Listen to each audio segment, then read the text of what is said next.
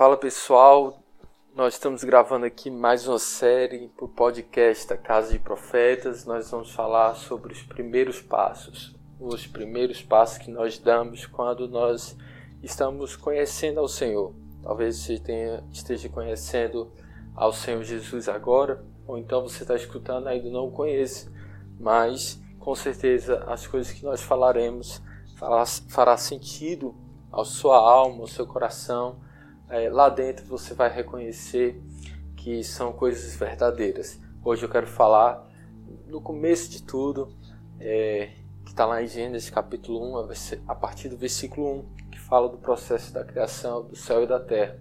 A Bíblia fala que a terra no começo era sem forma e vazia. Você já viu algo que é sem forma e vazio? Né? Você imagina logo que essa coisa não existe, né? não tem um sentido. E exatamente isso. É, nossa vida sem Deus, ela é igual à terra no começo de tudo. Ela não tinha sentido, era sem forma vazia, não tinha um propósito, não tinha uma direção, não havia sentido, uma luz para entender qual o, o significado de tudo aquilo.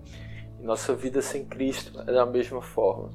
É, para exemplificar, para melhor nós entendermos isso, é, acredito que já aconteceu com todo mundo de planejar um dia perfeito, um dia maravilhoso.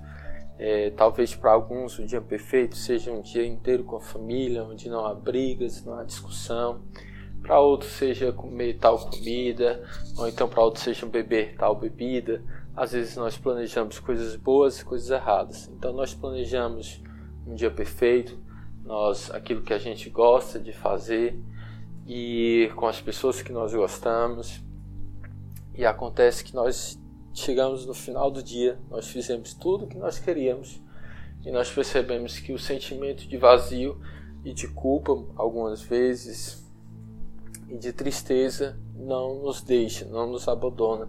Lá no fundo você se sente só.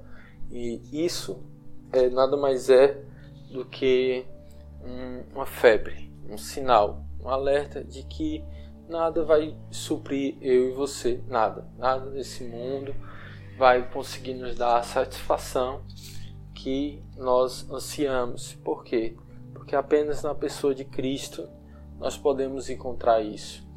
Né? É, é impressionante como Jesus ele supre cada necessidade, cada lacuna do nosso coração e só Ele, só Ele tem esse, essa capacidade é, de suprir, de suprir é, é, como se Deus é, deixasse isso como um sinal, dizendo: vocês não precisam buscar tantas coisas para serem felizes, porque eu sou a essência, eu sou o primeiro, eu sou o Criador, mas eu também sou a essência de vocês que são a minha criação.